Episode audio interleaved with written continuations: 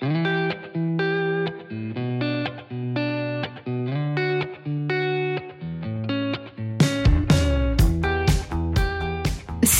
je suis Sandra et je te souhaite la bienvenue sur le podcast qui va te donner envie de réaliser tes projets et même tes rêves les plus fous. Notre mission, t'apporter de l'inspiration. J'échange avec des femmes qui ont osé s'écouter. Choix de vie audacieux, parcours atypique, projets fous, elles nous dévoilent tout sans filtre. L'idée, à travers chaque épisode, c'est d'adoucir tes peurs pour les remplacer par de l'audace et de l'enthousiasme. Du mouvement, du bruit, de la fumée, laisse-toi entraîner par les locomotives.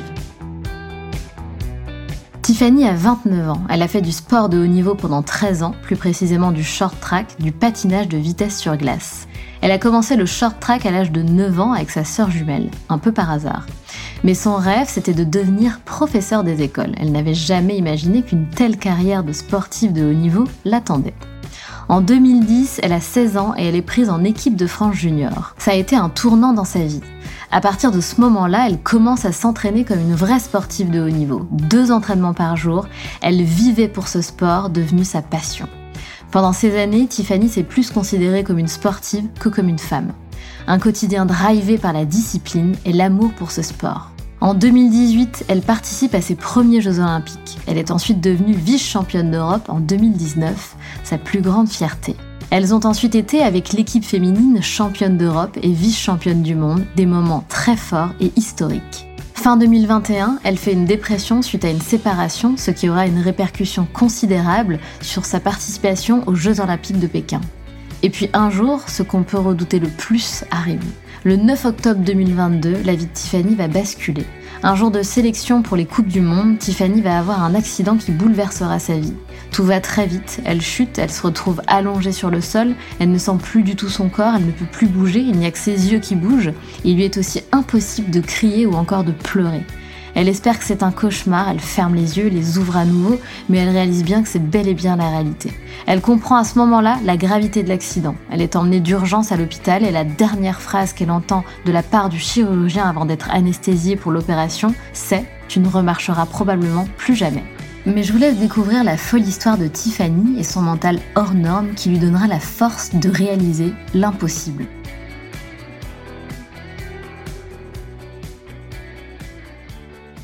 Salut Tiffany Salut Écoute Tiffany, on va la jouer en euh, toute transparence avec euh, les auditrices, auditeurs. C'est la deuxième fois qu'on enregistre avec Tiffany parce qu'on a eu des petits bugs, mais là tout va bien. Et la première question que je vais poser, c'est comment tu vas aujourd'hui? Et Tiffany me dit bah c'est un jour un peu particulier. Donc effectivement, on est le 9 octobre 2023. Tiffany, je te laisse un petit peu expliquer bah, qu'est-ce que ça représente du coup cette date qui est euh, du coup hyper importante pour toi? C'est euh, c'est le jour où j'ai eu mon accident, donc euh, le 9 octobre 2022. Il y a un an, jour pour jour, que je me suis retrouvée paralysée. Exactement. Et du coup, c'est pour ça que te demander coucou, comment ça va Tiffany? C'était pas terrible comme entrée, donc je m'en excuse à nouveau. Non, il n'y a aucun problème. Merci, c'est sympa. Tiffany, du coup, je te laisse te présenter euh, en quelques mots, s'il te plaît. Oui, donc euh, je m'appelle Tiffany Huot Marchand, j'ai 29 ans. J'ai fait euh, du sport de haut niveau pendant 13 ans et donc j'ai commencé le short track à l'âge de 9 ans. Est-ce que tu peux expliquer ce que c'est? Le short track, c'est du patinage de vitesse sur glace. Donc le but, c'est de passer la ligne d'arrivée en premier tout en faisant la course. Ok, donc ouais, c'est sacré sport quoi. Ouais. Tiffany, comme je t'ai expliqué tout à l'heure, à chaque début d'épisode, en fait, ce que j'aime bien faire, c'est de comprendre un petit peu bah, qui est mon invité, etc., et de revenir bien, bien, bien en arrière euh, dans ta vie, donc quelques années en arrière, pour comprendre un peu qui tu es, ton parcours, ton histoire, et évidemment, on en viendra à, parler de l'événement qui a marqué ta vie.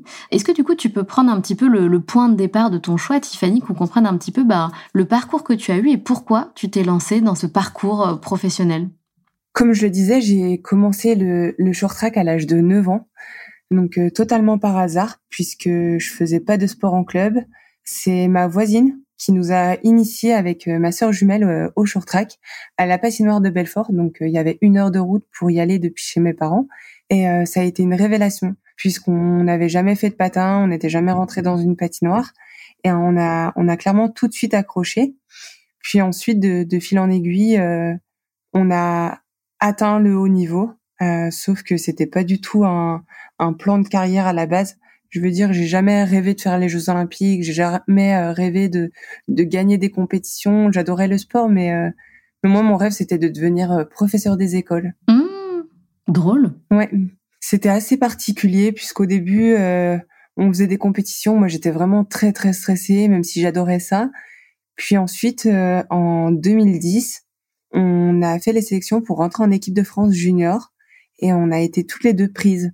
Donc là, il y a eu un, tournant dans, notre vie, dans ma vie, puisque euh, je me suis dit, ok, ben en fait, euh, j'ai vraiment envie de faire de la compétition, j'ai vraiment envie de faire du haut niveau, de, participer aux Jeux Olympiques.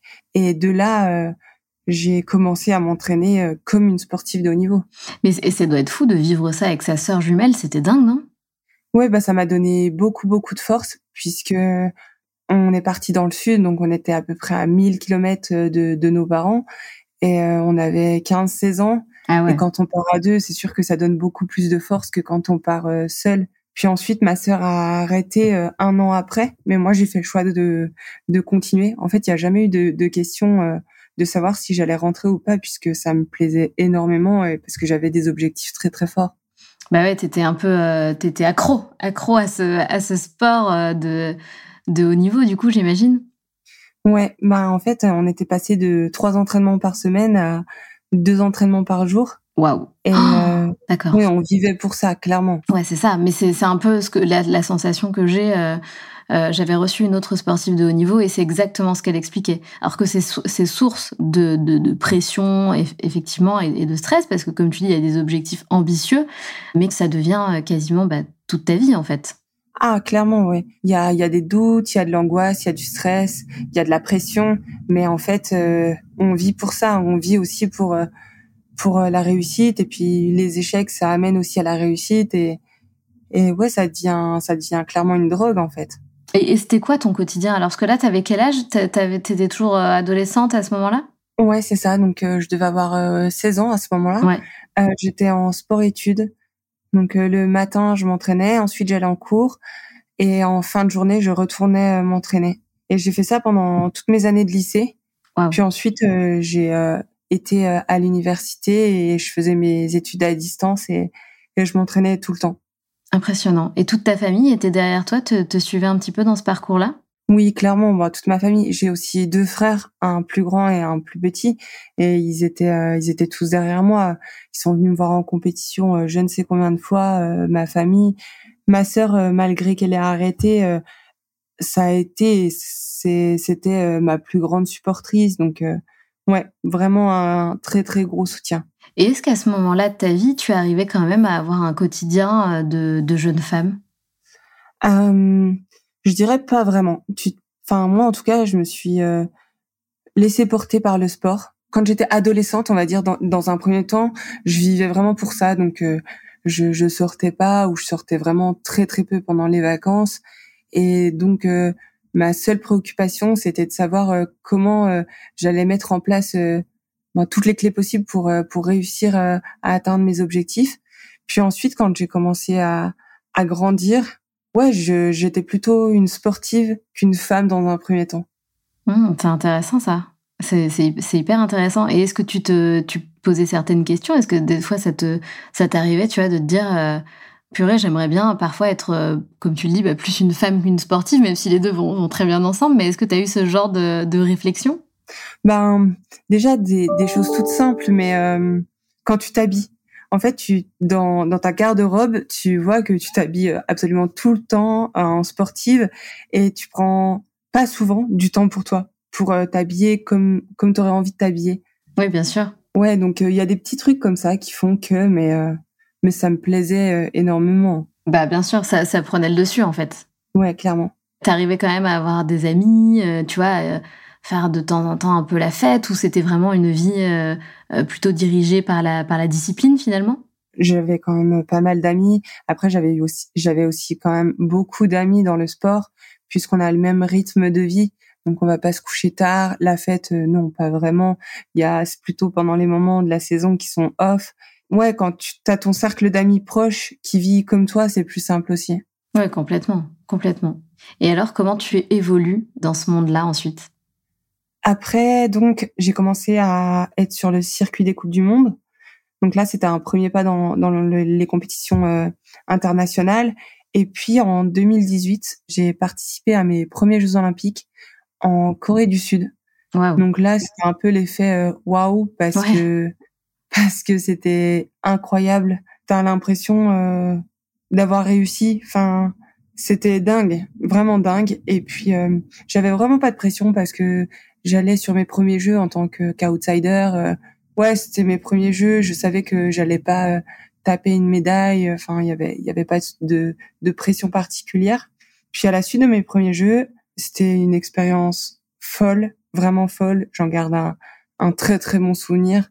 Je me suis dit bon ben ok c'était dingue, mais je vais retourner euh, au jeu dans quatre ans et puis euh, ouais faire une finale olympique, avoir une médaille avec moi et puis puis vivre quelque chose de plus fort encore, ou en tout cas de, de plus, euh, ouais, de différent.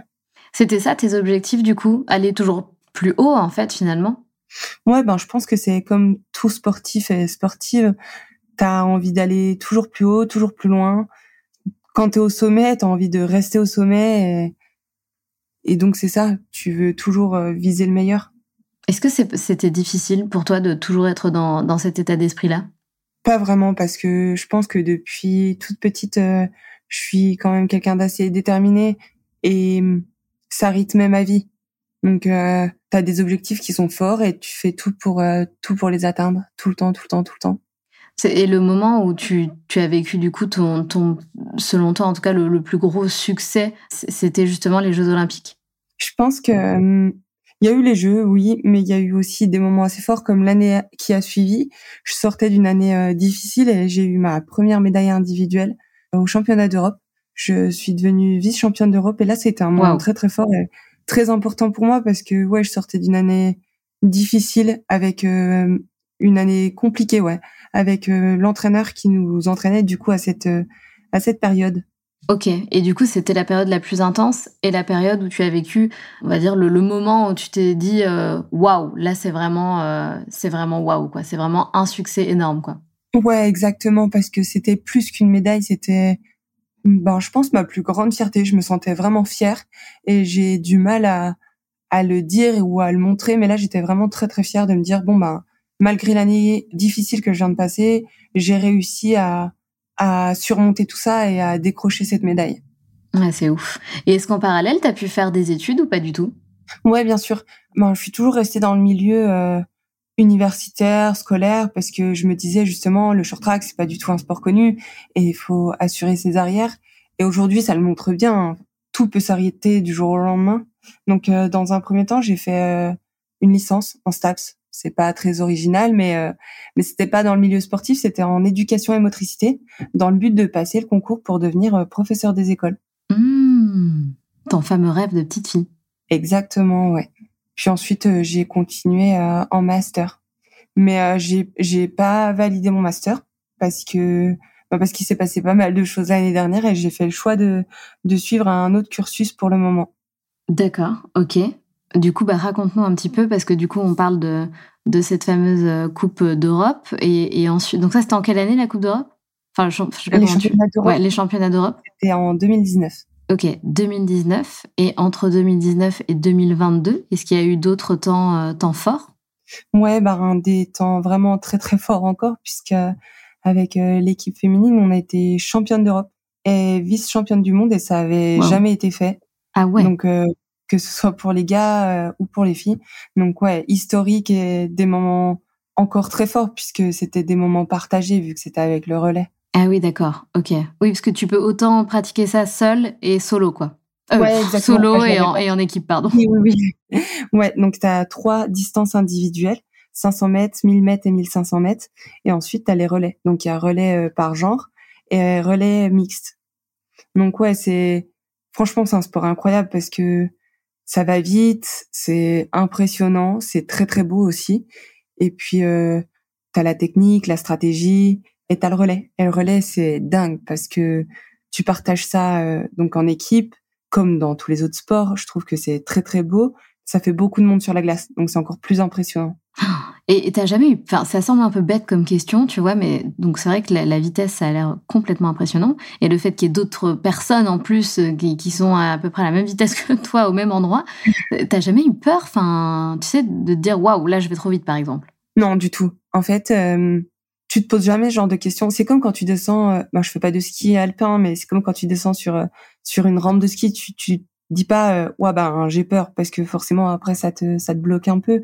Mais non, enfin justement, je pense qu'on cherche encore à aller plus vite et, et faire des choses encore plus folles sur la glace pour, euh, pour gagner. Ouais, puis ça me fait penser euh, au, snowboard. C'est, on, nous dit toujours que plus tu vas vite, en fait, plus tu prends de la vitesse, moins tu feras de fautes. Ouais. C'est un peu ça? Non, non, là c'est pas forcément la même chose, mais euh, mais après, enfin, quand t'es dans le, le, sport de haut niveau, tu sais quand même ce que tu fais. Et, Ouais, bien sûr. Et après les chutes, ben, ça arrive et ça fait partie du sport. Donc euh, j'ai chuté euh, 3 milliards de fois, je ah dirais. Ouais. Purée, d'accord. Ok. Waouh. Bah ouais, forcément ça va, ça va avec quoi. Ouais. Ok. Et alors la, la suite, est-ce qu'on arrive en 2022 ou est-ce qu'il y a eu des choses euh, Ouais, non, bon, on arrive quasiment en 2022. Ouais, il y a eu euh, donc les Jeux Olympiques de de Pékin c'était horrible. ça s'est pas du tout euh, passé comme euh, je l'espérais. Ouais. déjà, il y a eu, euh, il y a eu des moments assez compliqués personnellement dans dans l'année juste avant les Jeux, donc 2000, fin 2021, 2022. J'étais vraiment pas bien et puis un mois avant de partir, j'ai eu un, un Covid long. Je suis arrivée aux Jeux Olympiques et j'étais bah, j'étais à côté de mes pompes. J'étais très fatiguée, j'avais pas pu m'entraîner comme je voulais j'étais très très loin de, des objectifs que je m'étais fixés. Je pense que j'aurais pas pu faire pire Jeux Olympiques que, ça. Hmm. Donc euh, grosse grosse grosse déception. Et à la suite de ça, je me suis dit bon ben bon bah il faut se relever parce que parce que ça fait partie quand même de mon état d'esprit. Et euh, un mois après, on avait les championnats du monde. J'ai j'ai fait une finale, donc ça allait ça allait mieux. Ça m'a remis euh, sur piste, on va dire. Et là, je me suis dit bon bah la saison prochaine euh, c'est reparti et là je veux vraiment qu'il y ait un déclic et que et qu'on aille loin. Est-ce que tu veux expliquer un petit peu euh, ce qui fait que tu étais dans un état d'esprit euh, très bas euh, à ce niveau-là? J'ai fait une dépression. D'accord. suite à une séparation. D'accord. C'est vraiment pas simple. Puis oui, je voyais aussi que que ça arrivait à grands pas les Jeux Olympiques et puis c'est quand même tous les quatre ans et puis c'est encore c'est quelque chose d'important pour nous parce que bien sûr c'est les JO mais aussi parce que c'est le seul moment où, où on nous permet de briller, étant donné que c'est un sport qui est très peu médiatisé en France. Complètement. Donc ouais, on sait l'importance que ça a.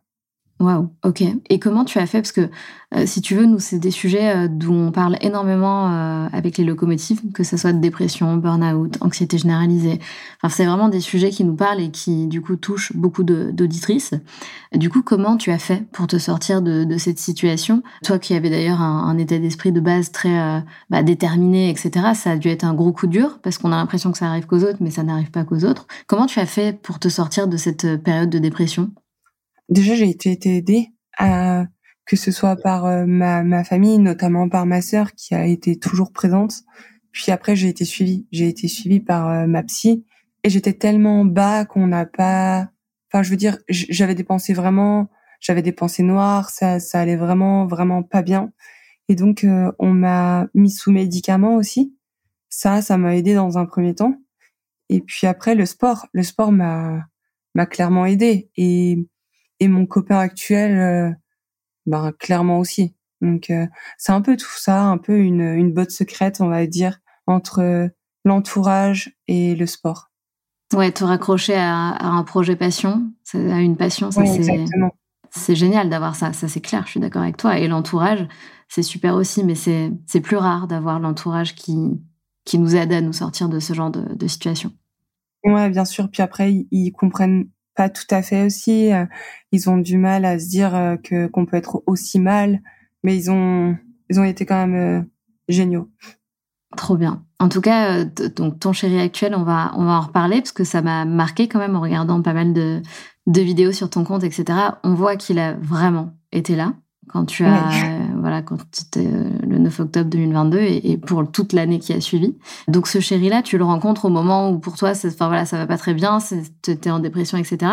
Et, cette personne là fait euh, parution dans, ta vie à ce moment-là. C'est pas très français ce que je viens de dire, mais je pense que tu as compris ma question. Ouais, c'est c'est un peu ça, ouais. Et du coup, il m'a énormément aidé, que ce soit après après l'accident et puis et puis encore au jour. Aujourd'hui, il me soutient, il me soutient énormément. C'est génial d'avoir un pilier comme ça dans sa vie. Je en tout cas, c'est tu, tu, vas nous expliquer un petit peu comment s'est passé l'accident, etc. Mais on voit que, voilà, vraiment, pendant cette année-là, enfin, il était là, quoi. Il a tout filmé. Enfin, moi, ça m'a vraiment énormément touchée.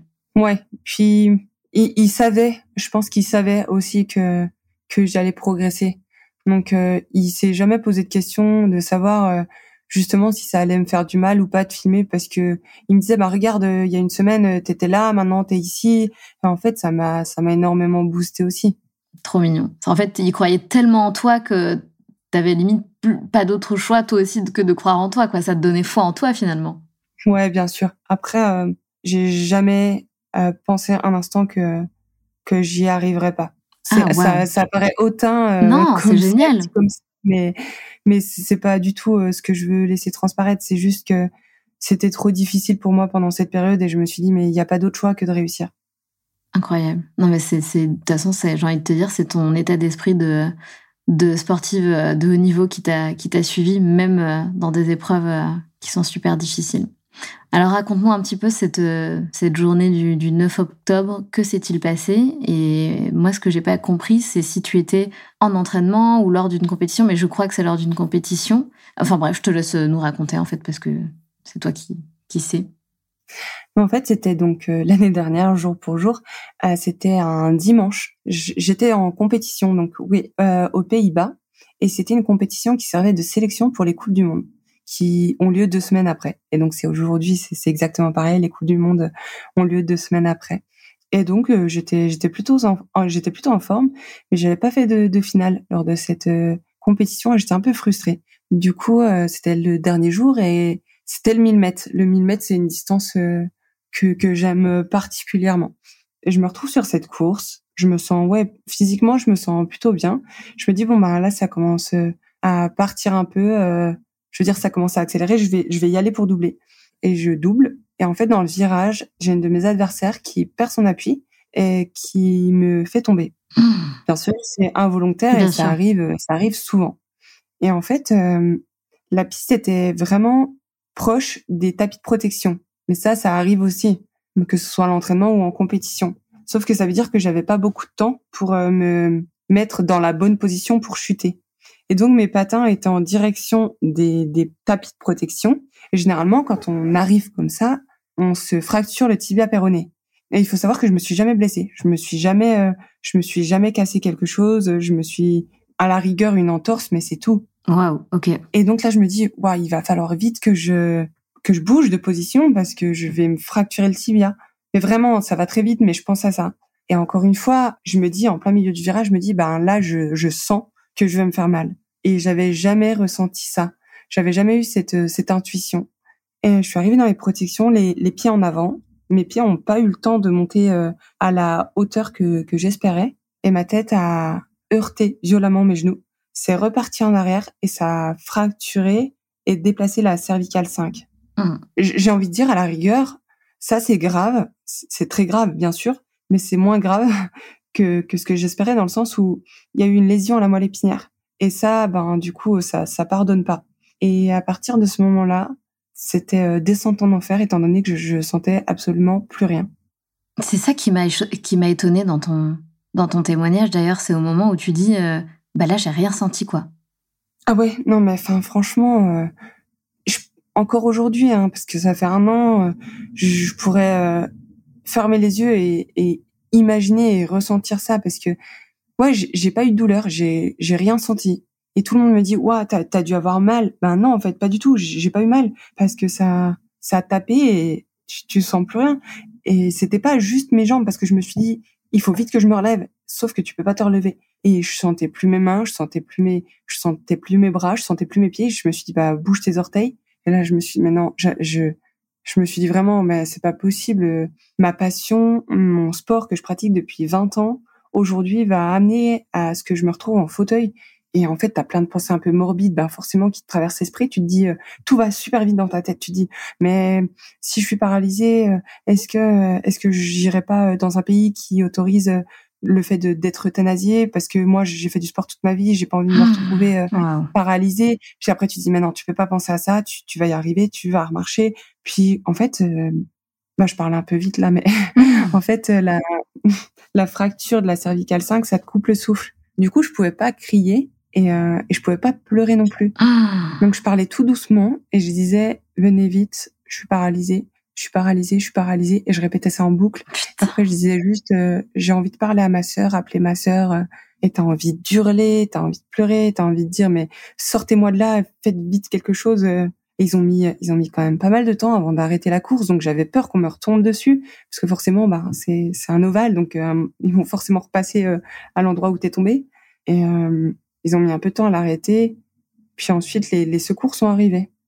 Mais euh, ils sont arrivés peut-être au bout de, de 15 minutes. Après, encore une fois, j'avais pas mal et, et j'avais j'avais pas froid non plus étant donné que j'étais sur la glace et que je sentais rien.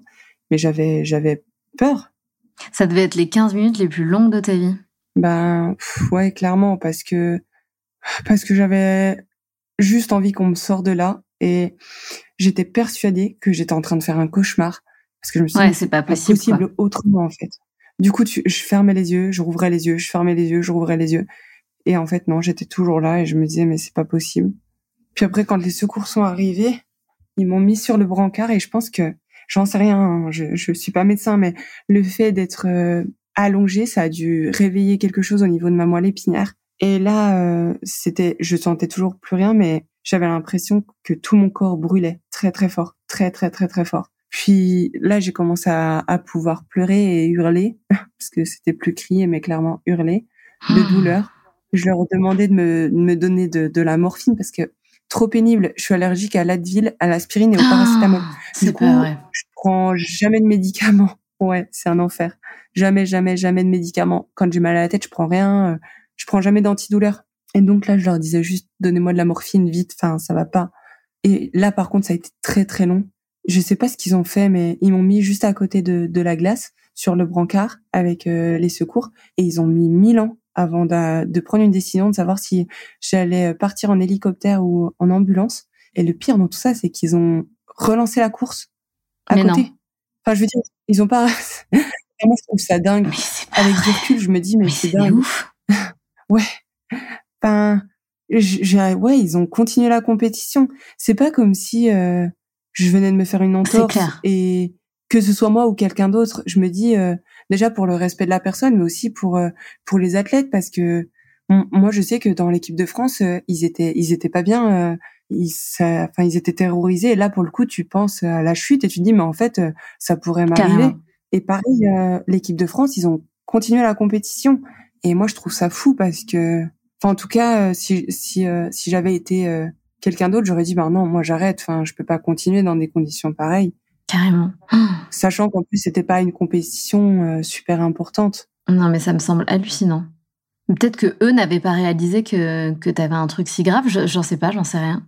Ah, si, si, bon, enfin, si, parce qu'à partir du moment où tu dis que tu sens plus euh, tes jambes, plus tes pieds, tu, tu, tu doutes bien que, que c'est très, très grave.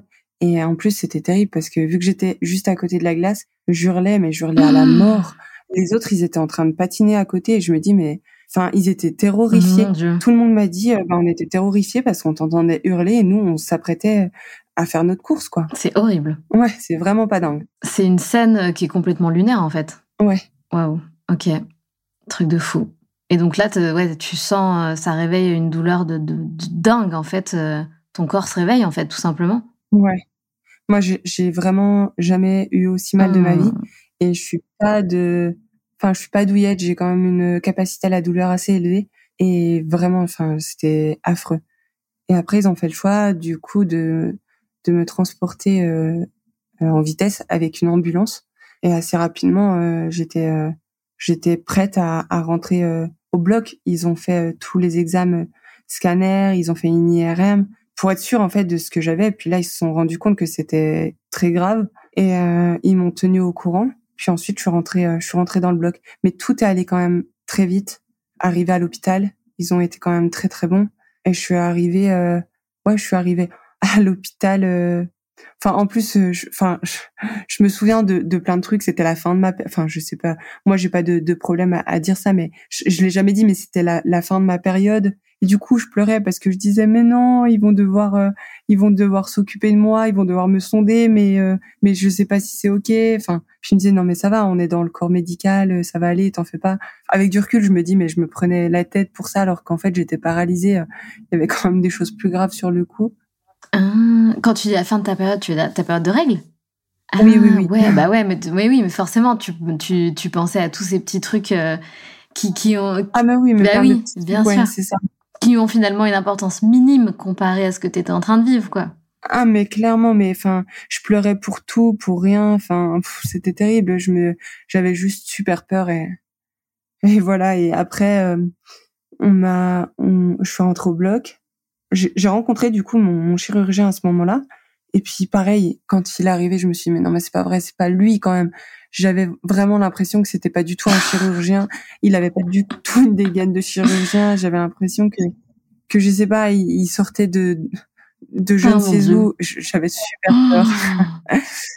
et là, euh, il me dit euh, est-ce que euh, tu sais ce que t'as? Et je lui dis ben euh, oui, je crois. Puis il me dit, ben, t'as une, une fracture déplacée de ta cervicale 5 avec une lésion à la moelle épinière et t'es un peu sous le choc. Puis il dit, euh, il te regarde droit dans les yeux, puis il dit, bon, est-ce que t'as des questions? Je lui dis, ben oui, combien de temps ça, ça va prendre l'opération? Puis il me dit, ben le temps qu'il faudra. Et là, j'ai été rassurée parce que je me suis dit, bon, bah il va, il va pas bâcler ça.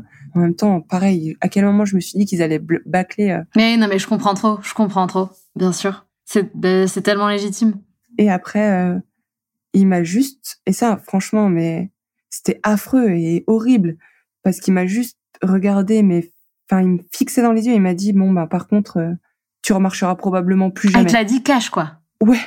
Et là, il y a l'anesthésiste qui est arrivé avec son masque et moi, je hurlais, mais encore une fois, je hurlais à la mort et ils m'ont anesthésié là-dessus. Je me dis, mais qui fait ça? Attends, mais c'est un truc de malade. Attends, mais tu hurlais parce que t'avais mal ou tu hurlais parce qu'on venait de te dire ça?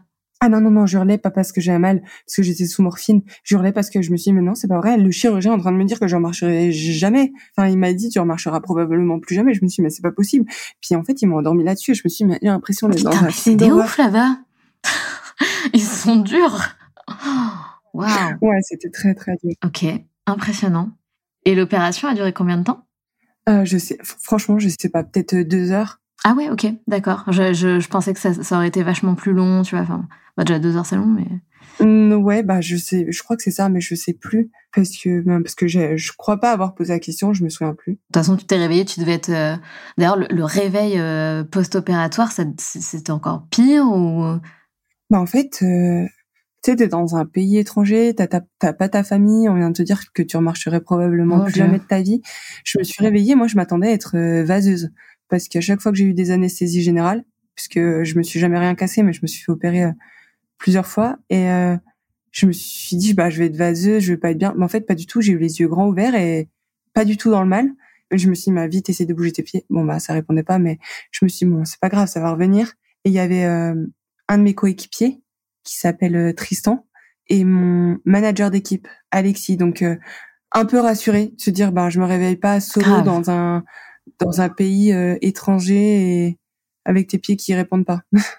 complètement. Ah, mais complètement. Ça devait être tellement rassurant de voir des, des têtes euh, connues. Ouais. Bon, eux ne devaient pas avoir des visages rassurants, j'imagine. Franchement, ça allait parce que. Ah ouais? Bah, mon manager est quand même, euh, il est toujours de bonne humeur.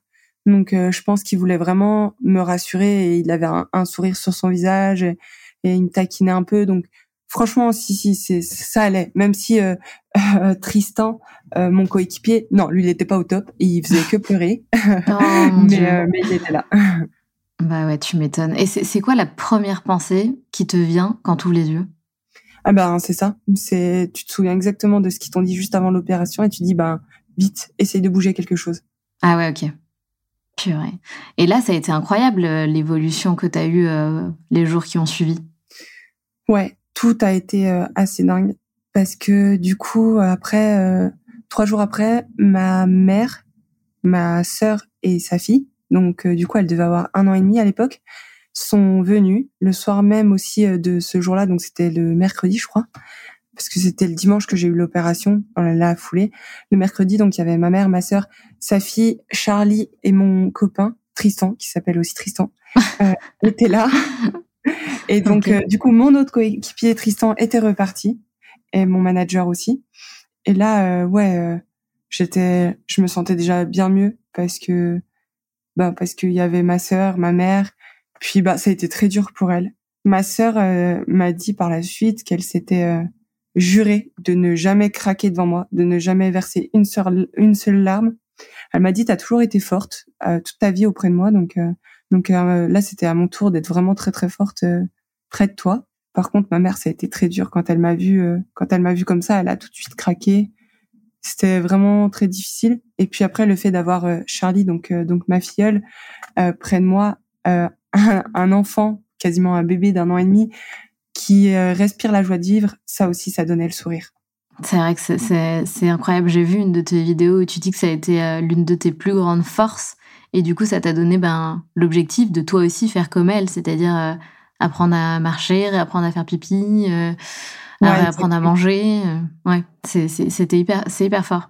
Ouais, ouais, ouais. Bah, c'était exactement ça. Je me disais, bon, bah, maintenant, c'est elle qui a de l'avance sur moi. Il faut absolument que je la rattrape parce que je veux pouvoir jouer avec elle, je veux pouvoir la porter dans mes bras, je veux être là pour elle. Et là, ton état d'esprit, tu te dis, ok, le, médecin m'a dit que peut-être je ne pourrais plus jamais remarcher, mais toi, tu m'as dit tout à l'heure, je me suis jamais dit que j'allais plus remarcher. Mais est-ce qu'il y a quand même des moments où tu t'es dit, et si, et si je remarchais plus? Bah en fait, ça, je me le suis dit quand j'étais sur la glace. Je me le disais, mais et si vraiment j'allais jamais pouvoir pouvoir récupérer mes jambes, puis en fait je me disais mais non c'est pas possible, j'ai vraiment envie de remarcher, euh, repatiner, c'est c'est pas possible autrement.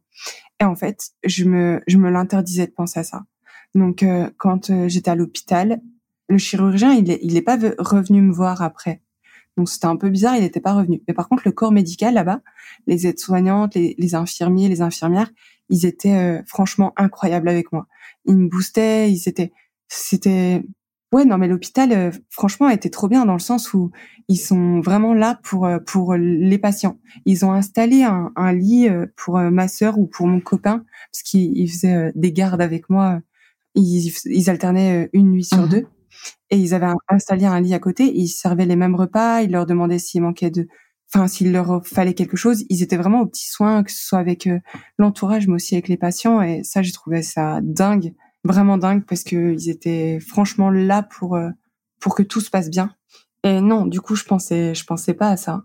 Enfin, je me l'interdisais vraiment parce que je me disais mais je vais repatiner. Et donc c'est aussi pour ça que que fait une vidéo. Euh, j'y ai repensé longtemps après quand j'étais en centre de rééducation. Je me suis dit bah justement, je me suis dit mais c'est quand même fou parce que j'ai fait une vidéo pour dire que j'allais remarcher, recourir, repatiner, alors qu'on venait me dire que je remarcherais probablement plus jamais. je me dis mais et si et si j'avais jamais pu retrouver mes jambes? Enfin, c'était un peu bizarre euh, les pensées que j'avais après quand j'étais en centre de rééducation dans ce sens-là. Je recevais tellement de messages de tout le monde que je me suis dit ben je vais faire une vidéo pour euh, pour remercier et puis pour dire que que ça va aller. Et après, j'ai eu beaucoup beaucoup de retours super positifs. Donc c'est ma sœur qui me lisait les messages avec euh, avec Tristan. Il me lisait les messages vu que je pouvais pas me servir de mon téléphone. Et ouais, beaucoup d'ondes positives. Puis après, ça allait, oui, ça allait très vite, beaucoup plus vite que Enfin, personne euh, n'imaginait ça. Et, comment et comment il l'explique? Est-ce qu'il est qu'il l'explique en fait? Il l'explique par euh, trois raisons. La première, c'est que j'ai été prise en charge rapidement. Donc, quand il y a une compression, quand il y a une lésion au niveau de la moelle épinière, il faut vite opérer. Le plus tôt est le mieux parce que forcément, euh, quand tu attends longtemps, bah, la lésion, elle est, elle est encore plus marquée. Donc, cette prise en charge. Ensuite, il y, a, il y avait le fait que je sois sportive de haut niveau et du coup active, musclée. Et le troisième, euh, ils disent le troisième point, ils disent que c'est au niveau de la, de la persévérance et de la détermination. L'état d'esprit. Ouais, exactement. Carrément, mais c'est sûr. C'est pas c'est pas la première histoire que que j'entends où la personne euh, me dit ça en fait. On m'a dit que je pouvais jamais remarcher et moi j'ai jamais enfin j'ai jamais voulu en fait y croire et je me suis dit mais non en fait je marcherai et c'est fou. Je pense que c'est je veux pas dire c'est dangereux ce que je dis là mais j'allais dire c'est ouais c'est une des plus grosses clés en fait pour tout tu vois enfin Ouais, pour tout, ouais. Moi, je, moi, ça, j'y crois très, très fort. Je fais aussi quand même beaucoup de méditation, de, je suis un peu dans, on va dire dans ce monde-là, parce que je pense que c'est important et puis parce que ça aide énormément. Il faut pas, euh, se limiter à, à ce qu'on entend. Parce que forcément, ça a un rôle, euh, enfin, je trouve que ça joue énormément. Typiquement, euh, je pense que ce chirurgien, il m'a dit ça pour euh, se protéger, dans le sens où il, avait peut-être pas envie de me dire, ben, ça va aller, mais j'aurais préféré qu'il me dise rien, ou alors peut-être que, moi, mon entraîneur me dit, ben, peut-être aussi que qui t'a dit ça et puis que ça t'a encore plus boosté dans le sens, ben, attends, je vais lui montrer de quoi je suis capable parce que c'est un peu comme ça qui fonctionne avec moi à me dire ben mais non ma Satif elle pourra pas le faire et puis finalement euh, tu tu fais tout pour montrer l'inverse mais je pense que ça peut être euh, dangereux d'entendre des paroles euh, aussi rudes sur certaines personnes parce que elles peuvent juste dire bon ben c'est un médecin qui l'a dit donc forcément il a raison. Ouais, ça peut avoir l'effet inverse. Ouais, exactement. Mais après je je, je dis pas du tout que qui, que les médecins n'ont pas raison. Je dis juste que il faudrait peut-être un peu euh, adapter le discours par moment. Ouais, oui, c'était un peu un peu trop brut, quoi. Ouais. Je suis totalement d'accord avec toi. C'est un peu et d'ailleurs on sent hein, que ça t'a marqué en fait ces, ces petits trucs. Euh... Enfin, ces petits trucs, c'est pas des petits trucs finalement, mais on sent que c'est des. Tu vois, tu parles limite plus de ça que de la chute, quoi. Ah bah clairement. Finalement, il y a eu, ouais, il y a eu pas mal de choses qui m'ont marqué, euh, que ce soit euh, à l'hôpital, en centre de rééducation, des paroles que oui, euh, la chute, parce que finalement, encore une fois, la chute, j'ai chuté 3 milliards de fois. Et là, malheureusement, j'ai juste, c'est ma réception qui a été mauvaise. Mmh, bien sûr. Il me semble que tu es resté donc 20 jours à l'hôpital là-bas. Pendant ces 20 jours, l'extraordinaire s'est produit en fait. Ouais, exactement. Ben, du coup, j'ai fait mes premiers pas là-bas. Au début, je me suis retrouvée debout et on m'a fait piétiner sur place. Ensuite, les infirmières sont parties, elles m'ont rallongé dans mon lit. Et il y avait, euh, y avait mon copain Tristan à côté de moi, donc dans le lit à côté. Puis il me disait, mais je suis fière de toi, c'est super et tout. moi, je faisais juste que pleurer. Et il comprenait pas pourquoi. Je disais, mais Tristan, je suis debout, je marche, mais je sens rien. Et il me disait, mais ça va aller, ça, ça, ça va, ça va finir par venir. Et le lendemain ou le surlendemain, je sais plus. J'ai fait, mes premiers pas. Donc là, pareil, euh, en, bah, du coup, en marchant, en mouvement. Et je, faisais mes premiers pas. J'étais très fière, même si je sentais pas grand chose. Et quand on a envoyé, enfin quand Tristan a envoyé la vidéo à ma sœur Manon, euh, elle était euh, folle de joie parce que forcément elle était retournée en France parce que pour la petite c'était plus simple et puis elle a quand même sa vie ici, elle peut pas se permettre de partir autant de temps comme Tristan l'a fait et elle a dit que c'était clairement le plus beau jour de sa vie. Hum. Trop beau. Vous avez une belle relation avec ta sœur. Ouais, on est vraiment fusionnels. Bah ouais. C'est, je pense que c'est le fait aussi d'être jumelles. Ça crée ouais. un lien particulier, forcément. C'est dingue. Et tu dis justement, donc, euh, question genre par curiosité, donc ta sœur, tu dis, bah, elle devait retourner euh, travailler. Et ton chéri, alors, comment il s'est organisé? Mais en fait, euh, il allait pas bien non plus euh, vis-à-vis de ça. Et du coup, il a expliqué la situation euh, à son travail. ils ont tout de suite compris. Donc, il s'est mis en arrêt et il est venu pendant, ben, pendant un mois, parce qu'il est venu pendant tout le mois ou, enfin, pendant les 20 jours où j'ai été à l'hôpital aux Pays-Bas. Donc c'était vraiment, c'était vraiment incroyable parce que même le retour, il l'a fait avec moi. Et ensuite, il est de nouveau revenu pendant je ne sais combien de temps au centre de rééducation à Lyon. Il était, ouais, il était tout le temps là. Incroyable. Franchement, ouais. dédicace à Tristan. Énorme dédicace à Tristan. ouais. C'est ouf, tu vois, tout à l'heure on disait c'est les, les, trois clés qui t'ont aidé euh, à te sortir de cette situation et à remarcher, etc. Je pense qu'une des clés c'est ça, quoi. C'est d'avoir quelqu'un qui, qui est là et qui croit en toi et qui est comme qui joue un peu ce rôle de coach en fait. Ouais, ouais, ouais. Puis bonne dose de bonne humeur. Ah. Et ça aussi, ça fait euh, ça fait beaucoup parce que en fait, je me suis jamais trop perdue dans qui je suis aussi dans, dans ces moments-là. Et Tristan m'a beaucoup aidé à ce niveau, puisque pas parce qu'on on, on rigolait, malgré les situations, on rigolait. Euh, par exemple, on avait le droit de partir euh, faire des petits tours un peu dehors avec euh, le fauteuil roulant. Du coup, c'est Tristan qui, qui me poussait parce que c'était un très gros fauteuil vu que j'étais j'étais encore paralysée, même des, des membres supérieurs je sais pas, il m'a emmené, euh, il me dit, mais t'as envie de quoi? T'as envie de manger quoi? Parce que c'était la nourriture de l'hôpital, forcément. Puis je disais, ben, j'ai envie de ça, ça, ça. Il me dit, ben, tiens, on va en course. Et du coup, je sais pas, on a fait peut-être euh, trois kilomètres, euh, il a fait peut-être trois kilomètres à me pousser. On n'avait pas le droit de partir aussi loin, mais, et on s'est retrouvé dans un, dans un jumbo, donc un, dans un supermarché euh, hollandais à trois kilomètres de l'hôpital. Enfin, aller-retour, on avait fait trois kilomètres. Enfin, c'était, c'était excellent. Il y avait plein de moments comme ça. Ou alors, il allait, je disais, mais Tristan là ça va pas, mes sourcils ça part dans tous les sens. Est-ce que tu veux pas m'aider à, à les épiler? Et en fait, il en faisait un puis il dit bon maintenant je m'arrête là. Et il faisait exprès de de, de m'agacer sur certains points. Enfin, il y a eu plein de choses assez assez drôles. Il m'habillait à moitié, puis il me disait bon, bah je te laisse comme ça. Mais c'était ouais, c'était très drôle. Puis au début, quand il y avait ma sœur aussi euh, à l'hôpital, euh, ils ils se connaissaient pas très bien encore parce que ça faisait ils s'étaient pas vus de beaucoup beaucoup de fois encore. Et là, ils se sont vraiment rapprochés euh, les deux. Puis même moi avec Tristan, hein, on s'est on a passé de nombreux caps euh, à durant ces moments-là. Et au début, ils, ils, prenaient vraiment soin de moi tous les deux parce que le corps médical là-bas laisse vraiment faire l'entourage si euh, s'ils veulent faire ils disent que c'est plus simple pour le patient de d'être euh, d'être mobilisé, d'être en gros euh, un peu euh, chouchouté par l'entourage que par les infirmiers et infirmières. Donc c'est vraiment cool. Et au début, ils faisaient vraiment attention, donc ils me tournaient dans un sens, dans un autre. Je leur demandais de me gratter la tête parce que je pouvais pas le faire. Je leur demandais si ça. C'était un peu insupportable parce que j'étais, ben j'étais, j'étais chiante. Je, je pouvais pas bouger. Et quand on peut pas bouger, quand on est enfermé dans son corps, on, on pète vite un câble. Et à la fin, en fait, euh, ils me laissaient dans une position et ils rigolaient juste tous les deux euh, à me regarder dans une position où j'étais super mal mise. c'était des moments quand même euh, assez épiques. Bah bien sûr, ça crée des moments hyper forts. Ouais. Aujourd'hui, tu dis aussi avoir toujours des douleurs neuropathiques tous les jours. Donc tu remarches. Et donc j'ai deux questions. première question, tu remarches. Tu tu as repris possession de ton corps entièrement depuis combien de temps? Bah en fait euh, depuis euh, je sais pas entièrement entièrement, je dirais depuis janvier. D'accord. OK. Purée, c'est allé vraiment vite hein, c'est incroyable. Ouais, ça allait vite. C'est fou quoi. Et, et, donc janvier, tu t'es remise à, marcher, à faire peut-être un petit peu de sport? Ouais, c'est ça. Euh, c'est un truc de dingue quand euh, même. Hein. Janvier, je crois que c'était en janvier, j'ai commencé à, à, à, courir aussi. Et là, oui, aujourd'hui, j'ai encore de des douleurs euh, ben de malade. Hein.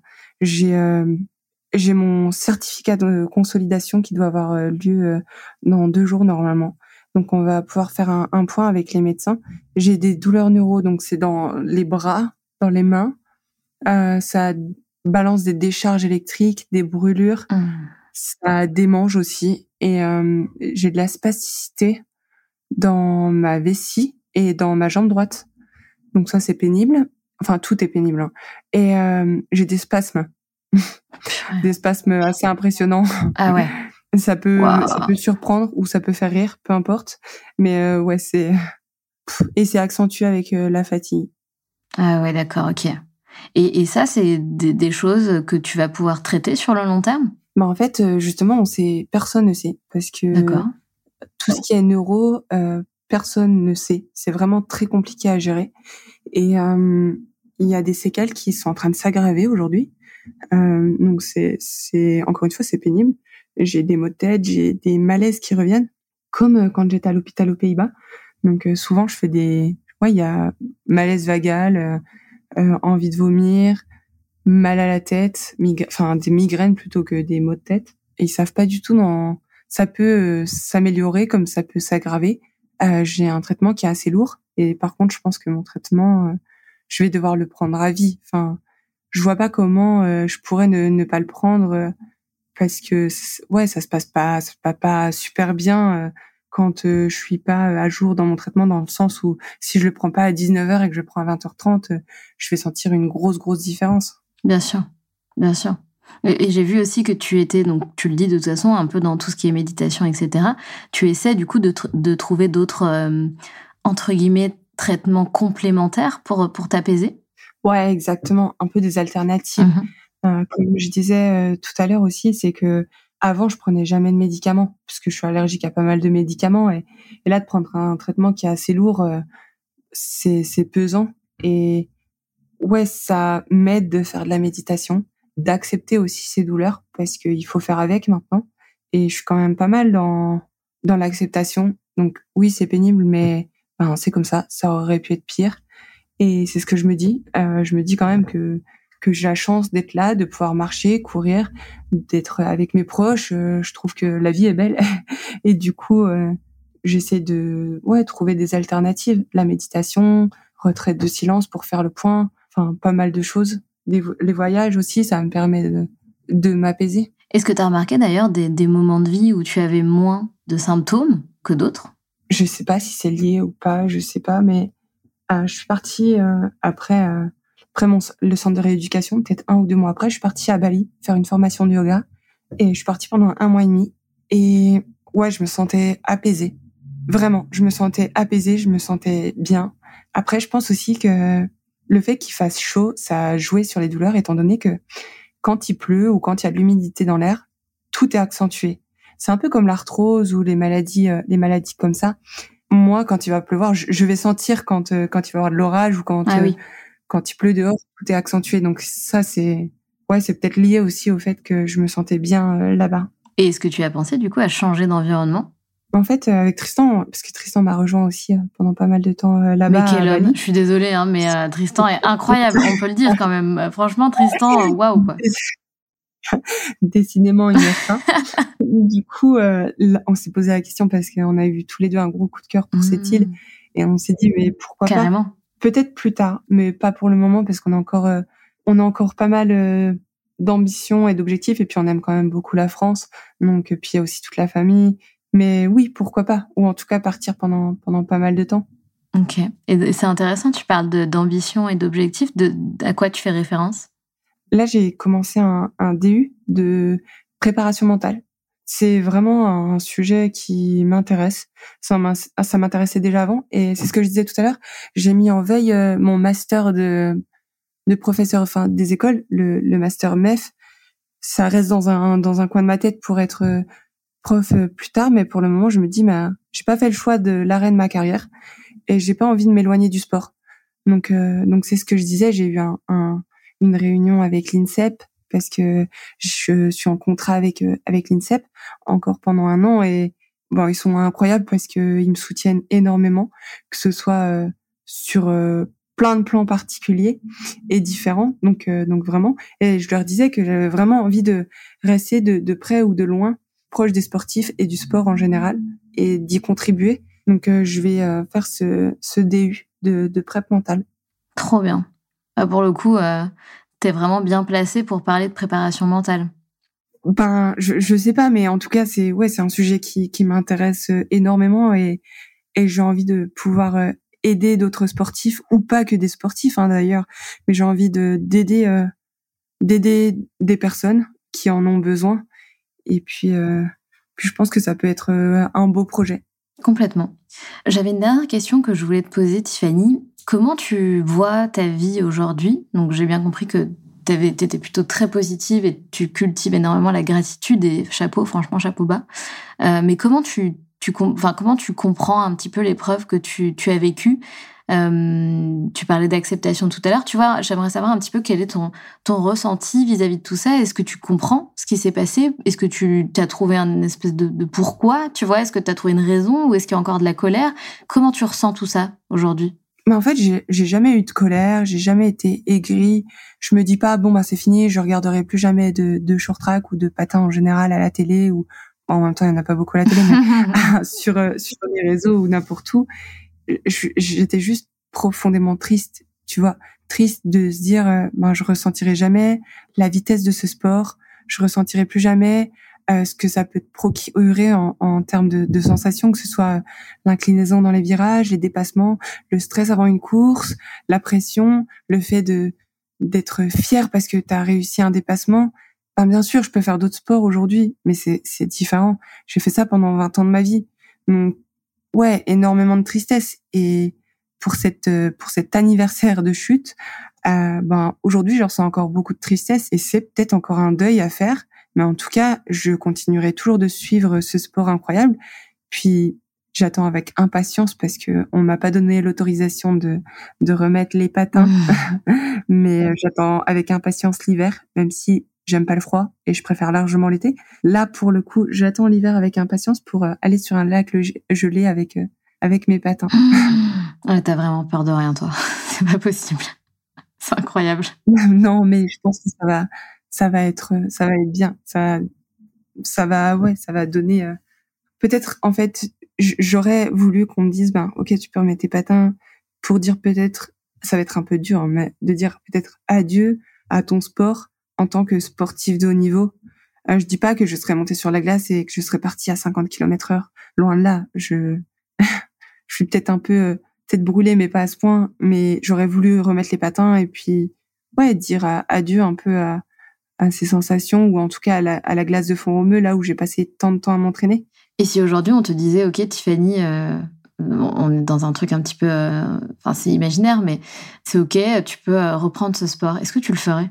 Ben justement, tu vois, euh, je pense que tu es la première à me poser la question et je pense que là pour le coup, j'irai parce que c'est une passion et parce que ça l'a toujours été. Mais je me dis ben peut-être qu'on m'a dit non déjà une fois et que je sais pas, c'était peut-être écrit ou j'en sais rien. Ça a été très dur de l'accepter, mais je pense qu'aujourd'hui je me dis ben il faut tourner cette page et puis se dire que que c'est comme ça. Ouais, carrément. Merci Tiffany, c'était euh, waouh, hyper. Euh, j'ai dit beaucoup waouh dans cet épisode, j'ai l'impression.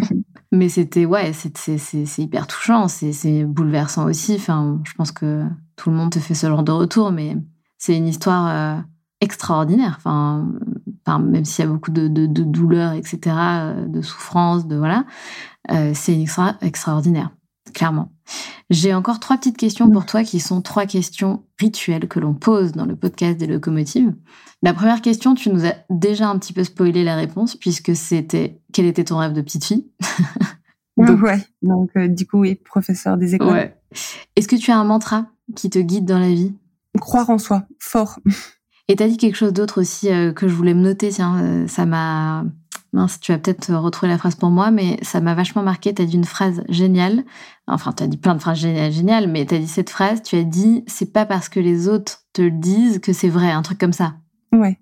Et j'ai trouvé que cette phrase était, était hyper euh, puissante aussi. Ouais, mais c'est vrai, ouais. Dernière question, c'est quoi pour toi être la locomotive de sa vie? Prendre les choses en main et croire en soi, encore une fois, très fort, pour euh, se guider soi, mais aussi pour guider les autres. Complètement. Parfait. Eh bien écoute Tiffany, je te remercie infiniment et je te souhaite tout le bonheur du monde pour la suite et une très belle continuation. Merci à toi. Merci pour tout. Salut Tiffany. Salut.